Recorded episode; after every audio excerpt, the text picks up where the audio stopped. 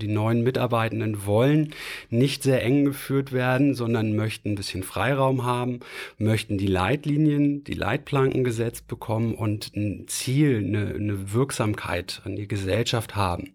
Und da gibt's auch ganz tolle Beispiele bei uns in der Stadt. Das Personalamt forciert es auch.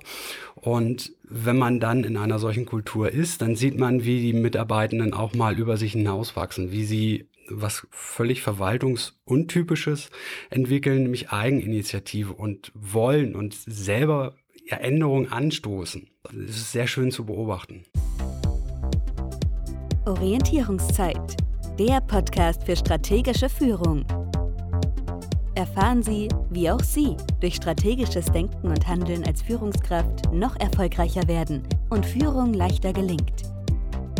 Und hier ist Ihr Gastgeber, der Führungsstratege Jürgen Wulff. Herzlich willkommen zur Orientierungszeit. Heute bin ich mal nicht bei mir im Office, sondern in der öffentlichen Rechtsauskunft beim Verwaltungsleiter Sebastian Matzen. Herzlich willkommen, Herr Matzen, zur Orientierungszeit. Ja, hallo Herr Wulff. Herzlich willkommen in der öffentlichen Rechtsauskunft der Stadt Hamburg. Die öffentliche Rechtsauskunft der Freien Hansestadt Hamburg ist ein Deutschland eine fast einmalige Institution, welche Rechtsdienstleistungen für Menschen mit geringem Einkommen anbietet. Ähm, in Flächenländern wie Schleswig-Holstein oder Niedersachsen wird das Ganze mittels Beratungshilfescheinen geregelt. Das heißt, ähm, Ratsuchende müssen sich an das Amtsgericht wenden, einen Beratungshilfeschein beantragen und mit diesem sich dann einen Anwalt suchen. Hier in der öffentlichen Rechtsauskunft wird die Rechtsberatung durch Ehrenamtliche durchgeführt, also durch Richter, Staatsanwälte, Verwaltungsjuristen, aber auch durch Anwälte, die in ihrem Bereich, den sie hier bei uns beraten, sehr spezialisiert sind. Und wir haben pro Jahr ungefähr 20.000 Ratsuchende in der ÖRA. Das ist einmal die Hauptstelle und 18 Bezirksstellen, die über ganz Hamburg verteilt sind. Das klingt wirklich nach einem sehr ungewöhnlichen Konzept und auch einem erfolgreichen Konzept. Ich bin ja eben am Eingang am Tresen vorbeigegangen und tatsächlich, es ist hier sehr voll. Es sind sehr viele Menschen, die offensichtlich hier das in Anspruch nehmen. Und ich habe verstanden, man taucht hier ohne Termin auf. Dadurch ist es natürlich dann auch zu gewissen Zeiten wahrscheinlich recht voll. Sie sind hier der Verwaltungsleiter. Wie viele Mitarbeiter haben Sie denn und die wievielte Führungsposition Ihrer Karriere ist denn das eigentlich? Mir sind in der ÖRA 14 Mitarbeiter unterstellt. Das heißt, der Verwaltungsbereich mit mir besteht aus 15 Personen. Dazu kommen sieben hauptamtliche Juristen, die speziell nachgefragte Rechtsgebiete abdecken. Dies ist meine dritte Führungsposition neben der Führung in einem Bezirksamt habe ich in einer Fachbehörde geführt und jetzt bin ich der Verwaltungsleiter der ÖRA. Da schließt sich gleich meine nächste Frage an. Gibt es denn Unterschiede in der Führungskultur in den unterschiedlichen Behörden? Ich erlebe das ja immer wieder in Unternehmen, dass verschiedene Unternehmensteile auch unterschiedliche Kultur haben. Das habe ich auch damals in meiner eigenen Zeit in der EDV-Abteilung gemerkt. Die EDV-Abteilung oder IT-Abteilung oder wie immer sie dann bezeichnet wird, hatte so eine recht eigene informale Kultur, während in Verwaltungsbereichen schon ganz anders miteinander umgegangen wurde. Ist das bei den Behörden genauso? Ja, auch die unterschiedlichen Behörden haben unterschiedliche Kulturen. Das fängt an von der Kultur des Hauses, die sehr unterschiedlich ist, bis hin natürlich auch zu Referaten, Abteilungen, wo auch normal von der Führungskraft meist abhängig unterschiedliche Kulturen herrschen. Ich kann mir vorstellen, dass in manchen Bereichen von Behörden recht eng geführt wird. Gibt es denn auch sowas wie das Gegenteil, das Führen nach gröberen Zielen oder Leitbildern? Ja, also tradiert sind in der Verwaltung ja eher enge Führungsmodelle. Die tauchen auch immer noch wieder auf, beißen sich aber mit den neuen Anforderungen an Mitarbeitende relativ stark. Also die neuen Mitarbeitenden wollen nicht sehr eng geführt werden, sondern möchten ein bisschen Freiraum haben, möchten die Leitlinien, die Leitplanken gesetzt bekommen und ein Ziel, eine, eine Wirksamkeit an die Gesellschaft haben. Und da gibt's auch ganz tolle Beispiele bei uns in der Stadt. Das Personalamt forciert funktioniert es auch. Und wenn man dann in einer solchen Kultur ist, dann sieht man, wie die Mitarbeitenden auch mal über sich hinauswachsen, wie sie was völlig verwaltungsuntypisches entwickeln, nämlich Eigeninitiative und wollen und selber Änderungen anstoßen. Das ist sehr schön zu beobachten. Das klingt so, als wenn man sich heute in den Behörden, auch in den Behörden, mehr um Mitarbeiter kümmert als früher. Ich habe manchmal den Eindruck, das hat vielleicht auch mit dem Fachkräftemangel zu tun. Ist das tatsächlich ein Kulturwandel oder ist das mehr so notgetrieben, weil man sonst die Leute nicht bekommen würde oder nicht halten könnte? Ne, Fachkräftemangel, das kann man ein bisschen differenziert sehen. Ähm, auf der einen Seite ja, es gibt Bereiche, wo auch die Verwaltung dem Fachkräftemangel unterliegt. Andere Bereiche da wollen ganz viele bei der Stadt anfangen. Die Bewerberzahlen sind immer noch extrem hoch.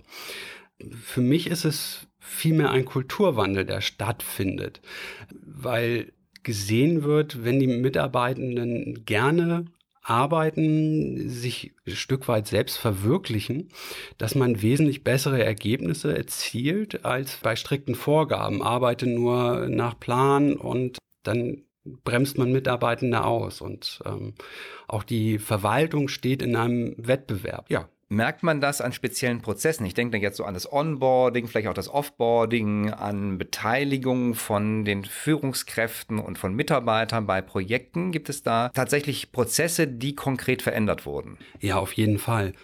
Früher war viel, viel mehr Top-Down und inzwischen hat man viele Bottom-up-Prozesse.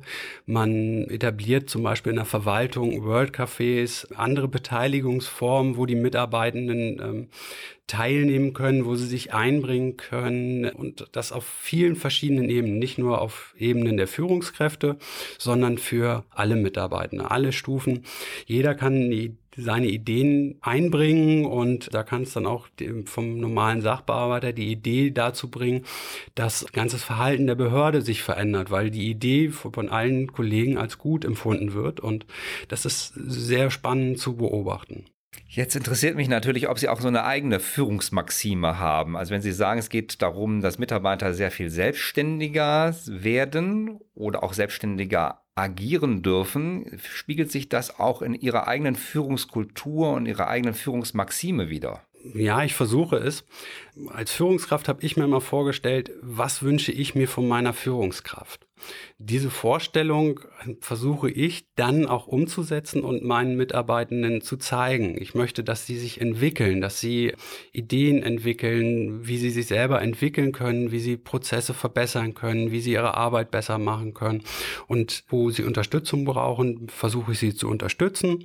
Wo sie Hilfe brauchen, ja, dann auch mal die helfende Hand geben und weniger regulatorisch einzugreifen, sondern mehr zu befähigen. Das ist so meine Maxime. Das ist das, was ich erreichen möchte, weil von der Aufgabenmenge her kann ich gar nicht mehr eng führen. Das lässt meine Zeit gar nicht zu. Dafür habe ich viel zu viele Tätigkeiten, die ich neben der Führungsaufgabe noch erledigen muss. Und wenn die Mitarbeiter eigenständig unterwegs sind, dann kriege ich viel mehr zurück und muss mich um viel weniger kümmern. Und das macht viel, viel mehr Spaß für alle Seiten. Nun haben Sie gesagt, dass Sie in der dritten Führungsrolle sind.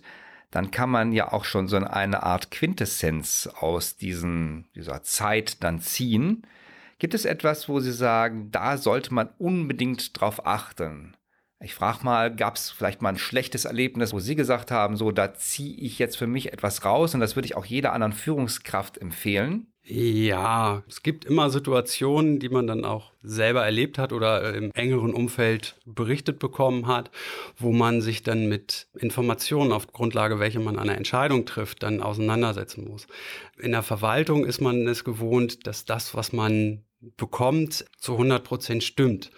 Da sind natürlich Wahrnehmung und Interpretation von dem, der es einem berichtet, immer mit zu berücksichtigen, so dass da manchmal leider Entscheidungen getroffen werden auf einer Entscheidungsgrundlage, wo man im ersten Ansehen denkt, das passt, dann aber feststellt, oh, das passt nicht. Und leider hat Verwaltung ein langes Gedächtnis, sodass eine solche Entscheidung dann einen auch noch ein ganzes Stück lang begleitet.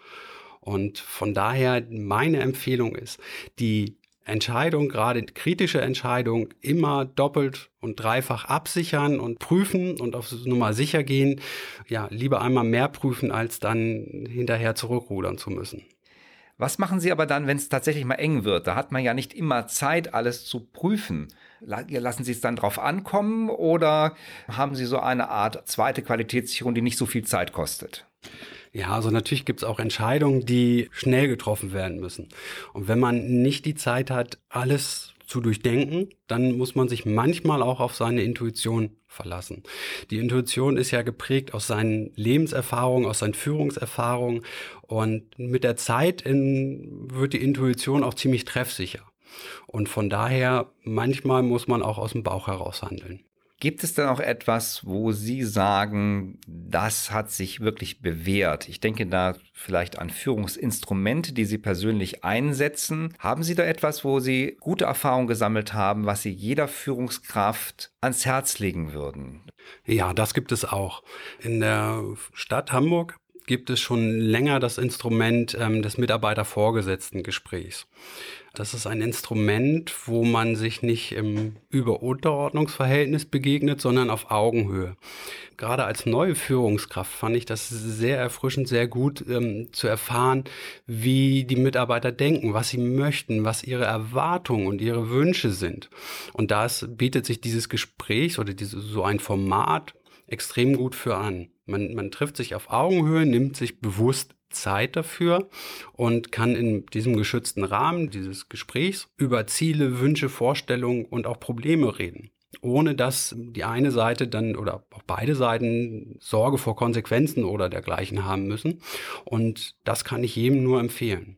Nun kann ich mir vorstellen, dass Verwaltung trotzdem manchmal ein recht trockenes Thema ist. Gibt es denn etwas, was Sie als Ausgleich haben? Muss ich mir jetzt Sebastian Matzen in der Freizeit dann doch als ganz anderen Menschen mal vorstellen. Also Frage, haben Sie etwas, mit dem Sie die vielleicht etwas trockene Materie ausgleichen? Also demnächst ähm, werde ich Vater. Meine Frau und ich erwarten unser erstes Kind. Ähm, das ist schon sehr aufregend und spannend und es ist eine irre Zeit, die wir gerade haben. Und die wird bestimmt noch spannender. Aber daneben habe ich eigentlich ein ganz normales Hobby so wie Tom Cruise oder sowas. Ich springe hin und wieder aus dem Flugzeug. Ähm, also ich bin Fallschirmspringer, mache das sehr gerne. Und das ist ein, ein sehr schöner Ausgleich. Gibt es etwas, was Sie aus dem Fallschirmspringen gelernt haben? Das ist ja sicherlich nicht nur ein Ausgleich, das ist ja auch ein Adrenalinkick. Gibt es da auch etwas, was Sie für Ihr Leben, für Ihre Partnerschaft oder Ihren Beruf daraus gezogen haben? Ja, Fallschirmspringen. Man, man legt viel Wert auf die Komponenten, man ähm, faltet seinen Schirm, man ähm, prüft alles doppelt und dreifach und wenn man dann oben im Flugzeug ist, dann ist es halt einfach, ja, einfach machen, einfach losspringen.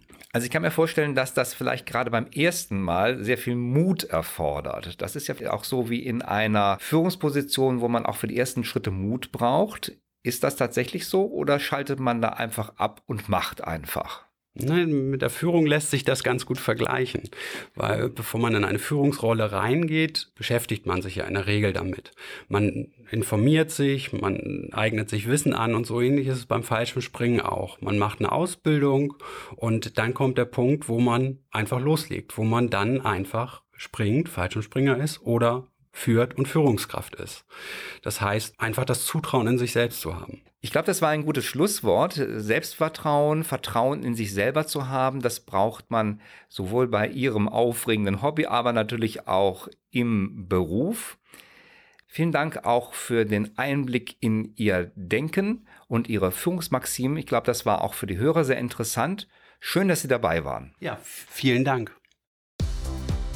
Bis zur nächsten Orientierungszeit, Ihrem Podcast für strategische Führung mit Jürgen Wulff. Bringen Sie mehr Führungs-Know-how in Ihr Leben.